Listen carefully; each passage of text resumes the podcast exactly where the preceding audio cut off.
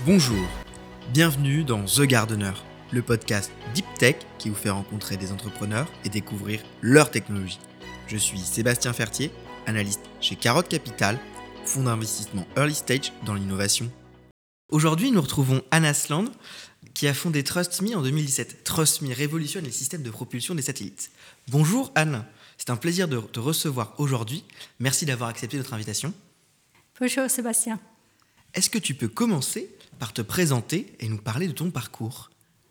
Oui, bien sûr. Euh, je m'appelle Anna Nesland, je suis norvégienne, je grandis dans le grand nord de Norvège, euh, Norvège arctique, où je faisais toutes mes études. Euh, je suis physicienne à la base, je fais un doctorat en physique de plasma qui m'a amené à voyager pas mal dans le monde. Je passais quatre ans en Australie, par exemple, pour faire les recherches. Et c'est là quand j'ai découvert un peu la recherche fondamentale et appliquée. On a eu les premiers contrats industriels et j'ai découvert le monde d'innovation. Après, je suis arrivée en 2006 en France. Je rentre au CNRS et je commençais à développer la recherche pour les systèmes de propulsion pour les satellites. Je passais pas mal de, des années pour travailler sur les physiques de ce type de moteur euh, qu'on utilise dans l'espace. Qu'est-ce qu'un CubeSat ou un mini-satellite et à quoi ça sert? Pour répondre à ça, je vais faire une pas arrière. Les gros satellites dans le passé, c'était vraiment pour les observations de la Terre ou les communications plutôt gouvernementales ou militaires ou, protection. Et un CubeSat ou un mini-satellite, c'est des satellites beaucoup plus petits, miniaturisés, extrêmes. Donc au lieu d'avoir 6 tonnes d'un satellite classique, un CubeSat est 3, 10 à 40 kilos. Donc c'est extrême, une miniaturisation extrême. On utilise ces satellites beaucoup plus près de la Terre. Comme ça, on utilise les caméras qui est plus petit. Et quand les satellites tournent autour de la Terre, il a une, visite par jour beaucoup plus fréquente. Donc il tourne très vite autour de la Terre. Et si on euh, utilise dans une constellation, on a une visibilité de tout qui, qui se passe dans la Terre presque en temps réel. Au lieu d'un grand satellite qui regarde une euh, position spécifique pendant longtemps. Donc c'est complètement deux usages différents. Très, très différents. Est-ce que tu peux nous expliquer comment fonctionne le mécanisme de propulsion d'un satellite? En fait, pour contrôler un satellite en orbite, c'est pas comme sur Terre, euh, on utilise le frottement. Il faut éjecter beaucoup de matière hors de ton satellite pour donner un poussé vers euh, l'autre côté. Un peu comme un ballon qu'on gonfle et euh, quand on lâche, il y, a, la poussée qui l'emmène loin dans une pièce, c'est ça? Ça, c'est un très bon euh, exemple. Si tu regardes cette image d'un ballon, ça, c'est le système le plus simple qu'on peut avoir. Tu étais chercheuse au CNRS avant. Comment tu es arrivée à fonder Transmis, à te lancer dans l'aventure entrepreneuriale? Ça, c'est une bonne question. Je me pose cette question aussi. Euh, en fait, en 2014, on a commencé de regarder la miniaturisation de ces moteurs électriques. Et on a vu que l'industrie classique, ils n'ont pas eu les bonnes euh, approches, à mon avis. Donc, on a réalisé que nous, on a eu des technologies qui étaient mieux pour la miniaturisation. Euh, on a commencé de, de, dire, au lieu de travailler sur le physique, il faut travailler sur l'ingénierie, développer un moteur. Et on a pris dans le jeu. Et en fait, en 2017, j'étais vraiment pas prêt à le lâcher. J'ai dit, il faut que je me lance euh, dans l'entrepreneuriat et qu'on développe euh, ces systèmes euh, vraiment comme une entreprise. La recherche était trop lente pour nous. Et le seul moyen de le faire, c'est une start-up où la capacité de développer un système est beaucoup plus vite. L'innovation va beaucoup plus vite que dans, le, dans la recherche classique, ou dans une grande entreprise. Est-ce que tu peux nous présenter la technologie que tu as développée? Notre mission, c'est de donner la mobilité à des différents satellites. On commence avec le système de propulsion. On a une gamme de différents systèmes de propulsion euh, sur le marché maintenant. On a trois systèmes en orbite. Le premier, c'était un système de gaz froid, un peu comme on a parlé tout à l'heure avec les ballons qui se gonflent. Et en 2019, on a lancé avec euh, une entreprise chinoise le premier système de gaz froid qui utilise un ergol iode comme carburant. Et l'iode est un solide assez extraordinaire. Tu as l'eau, par exemple. Tu as solide, tu as liquide, tu as gaz. Avec l'iode, tu peux le chauffer, il se transforme directement en solide à gaz. On n'a pas besoin beaucoup de température élevée pour que ça sublime directement à gaz. Donc, les premiers moteurs qu'on a développés, ils n'utilisent que 5 watts de puissance pour faire marcher le système. Maintenant, on a un, système euh, de propulsion avec un carburant solide. Après, on a un autre système de propulsion où on prend cette euh, même technologie avec l'iode, on le chauffe, on transforme le gaz, et dans la propulsion en gaz froide, on accélère le gaz neutre. C'est pas très très efficace. C'est bien pour les petits satellites ou pour les petites manœuvres. Mais après, on a une étape suivante qui est transformer cette gaz à une état de plasma. Donc ça veut dire que tu chauffes même plus ton gaz et il se ionise. Donc le neutre vient des électrons et des, des ions positifs. Et on accélère les ions positifs à des vitesses très très élevées avec les champs électriques. Et comme ça, on a un système de moteur électrique beaucoup plus efficace. Donc le gaz en fait devient un gigantesque aimant dans un autre aimant, comme dans un rail magnétique qui s'accélère d'un coup et sort plus rapidement, c'est ça? Un peu comme ça. On peut plutôt les voir comme une cascade où l'eau euh, tombe. Donc les champs électriques, c'est plutôt comme un, chute pour les particules. Quels sont les avantages? Le premier, euh, quand on regarde le carburant, le solide, dans le système classique, c'était des gaz très haute pressurisés. Et ce conteneur contient le gaz très haute densité. Et ça, c'est un risque d'explosion. Donc, quand tu vas envoyer ton système à les clients, il faut que cette euh, tank est vide. Donc, les clients doivent remplir avec leur carburant, leur, euh, leur gaz eux-mêmes. Juste avant de lancer, il faut les remplir aussi. Donc ça, ça devient très complexe si on a envie de lancer 100 satellites d'un coup. Et dans le même temps aussi, euh, quand tu vas lancer le système, si tu as un risque de collision, d'explosion, tu peux pas t'embarquer dans un satellite avec tes autres, euh, un lanceur avec tes autres satellites. C'est problématique, il faut faire beaucoup plus de, de tests pour que ce système est accepté pour lancer.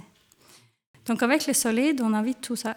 Et on peut avoir un système de propulsion clé à main euh, où les clients n'ont pas besoin de faire des choses après. Nos modules est, vraiment clé à main avec toutes les intelligences intérieures. C'est-à-dire? Donc ça veut dire que euh, quand euh, l'opérateur qui travaille sur les satellites, qui opère le satellite quand il est dans l'espace, il a juste besoin de donner des commandes très simples donc, ce n'est pas comme avec un moteur euh, dans ton voiture tu allumes et euh, off you go.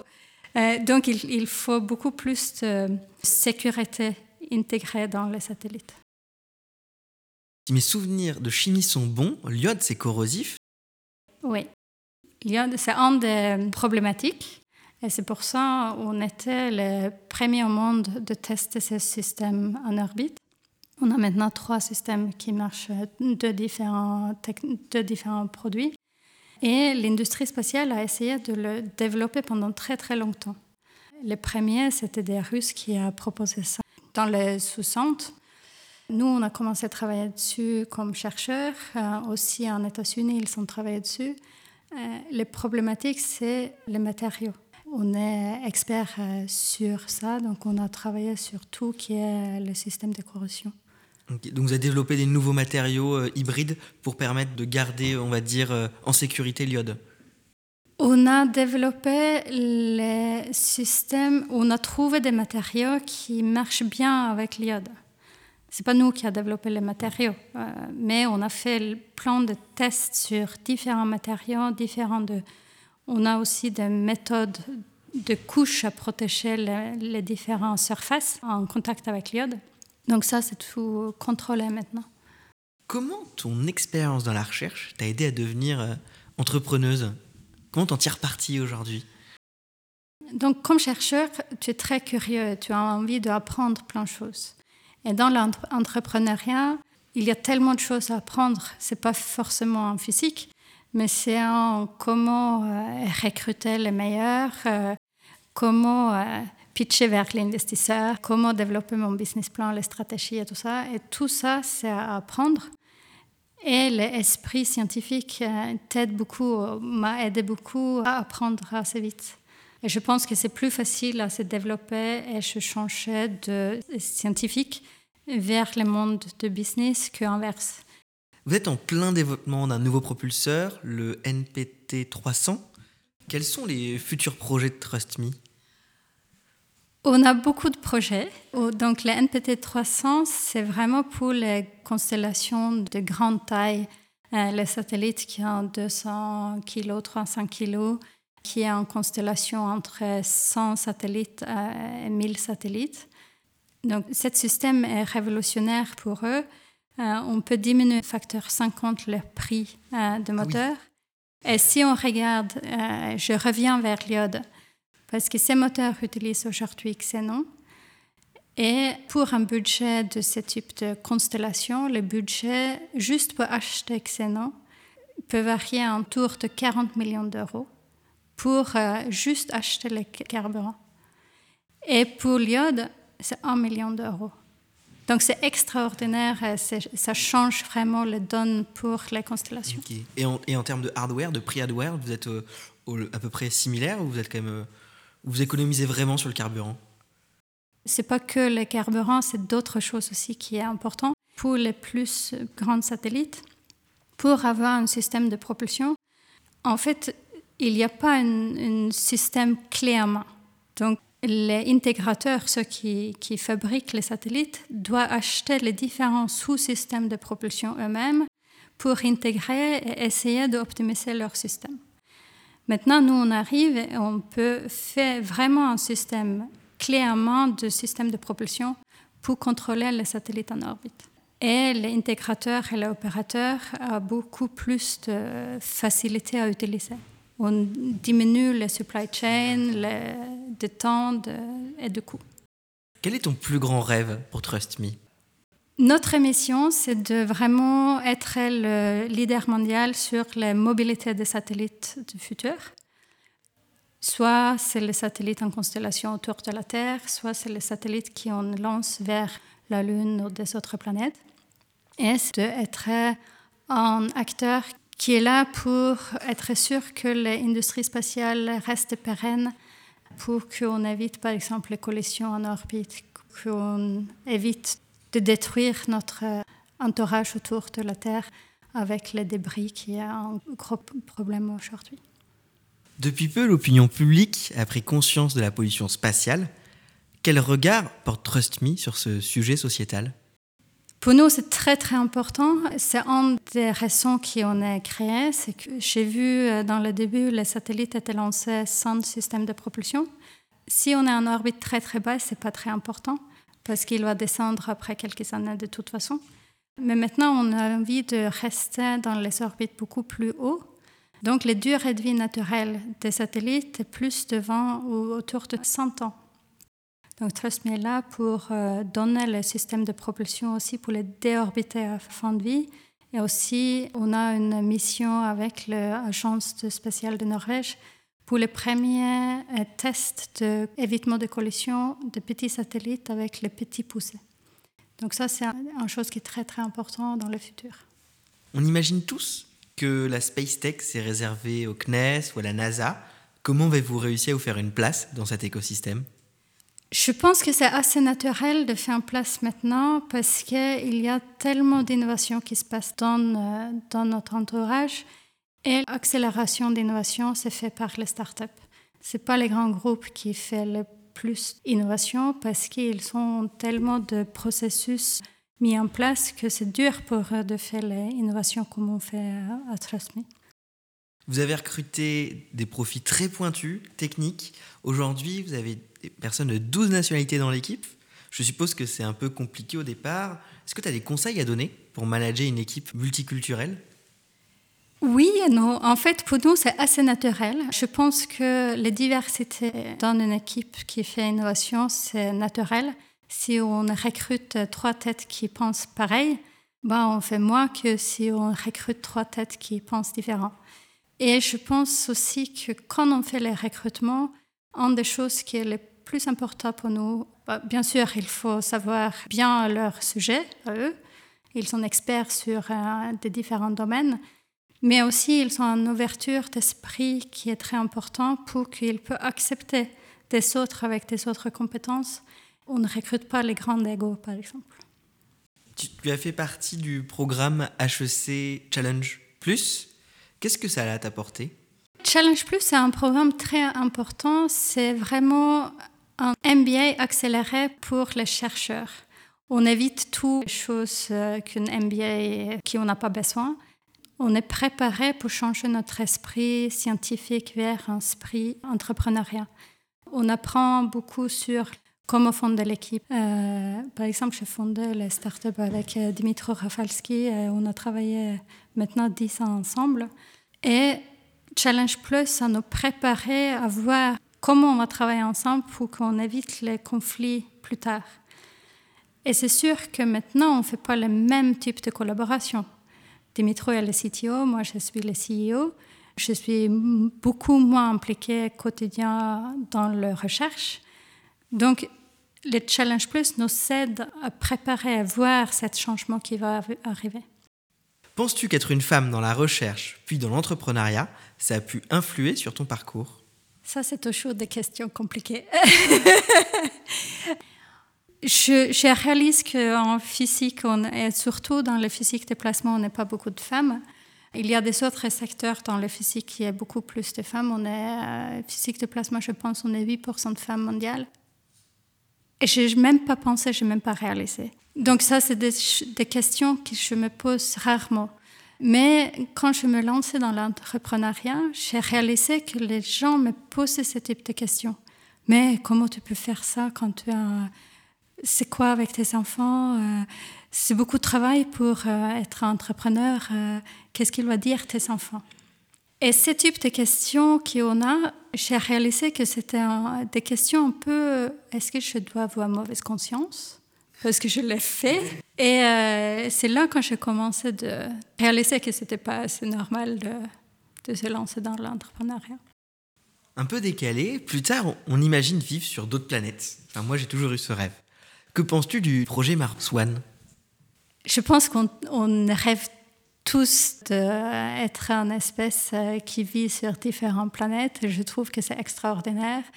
Je ne pense pas que nous, on va voir les colonies euh, sur Mars pendant qu'on est en, vie, mais c'est sûr qu'on va voir des humains sur Mars pendant cette période euh, très proche. Si on regarde toutes les technologies qui peuvent sortir de ce type de projet très ambitieux, c'est les retombées très importantes sur la vie quotidienne et aussi les choses que je trouve importantes sur les, missions interplanétaires, c'est que c'est projet tellement immense que tout le monde a besoin de travailler ensemble. Et euh, quand on a des projets ensemble, on commence aussi de se comprendre. Donc ça peut augmenter les compréhensions entre les différents pays, les différentes cultures. Je pense que c'est important d'avoir des gros rêves ensemble. Pourquoi tu t'es lancé dans un pays étranger et pourquoi pas rester en, Norvège? Est-ce que c'est plus compliqué? Surtout, euh, on connaît la France et son administratif. La première raison, c'est l'amour. La deuxième raison, euh, la plus sérieuse, j'ai passé plus que dix ans dans la recherche scientifique euh, française euh, payée par le CNRS. Et toutes mes recherches et toutes nos recherches qui sont issues de, de Startup Trust Me étaient payées par l'impôt français. Donc c'est naturel de rester en France, même si nous, on n'est pas français notre raison d'être est français. Est-ce que tu aurais euh, une citation qui t'inspire, toi en tant qu'entrepreneur, ou dans ton travail peut-être? Pas vraiment. Je suis aussi un explorateur. J'ai grandi dans l'Arctique, donc euh, mes, mes, gros héros, c'est des explorateurs de l'Arctique, de pôle Nord, de pôle Sud, de Groenland. Et je suis assez inspirée sur leur stratégie. Donc, par exemple, Nansen, il était le premier à traverser le Groenland et pour arriver, il a mis en place des stratégies assez intéressantes. Parce qu'il y a des peuples qui vivent sur le East Coast, mais pas sur le West Coast. Et Nansen a décidé de commencer les traversées sur le West Coast où il n'y a personne. Parce que quand on arrive à le mi-chemin, on ne peut pas retourner. Il faut que avancer parce qu'il n'y a aucun retour. Et ça, c'est des types de stratégies que je pense que quand on a lancé dans l'entrepreneuriat, il faut des stratégies comme ça pour qu'on ne vienne pas feignant. J'aime beaucoup cette idée de se forcer à aller plus loin.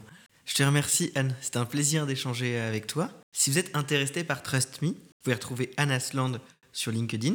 Et si vous voulez avoir plus d'informations, vous pouvez également aller sur leur site internet trustme.fr. C'est déjà la fin de ce podcast. C'était Sébastien Fertier. Si vous l'avez aimé, n'hésitez pas à le partager autour de vous et à mettre 5 étoiles sur Apple Podcast. Vous pouvez nous faire un retour directement via LinkedIn et, si vous êtes entrepreneur, contactez-nous par notre site internet carotte.capital et par email à contact at carotte.capital. À bientôt!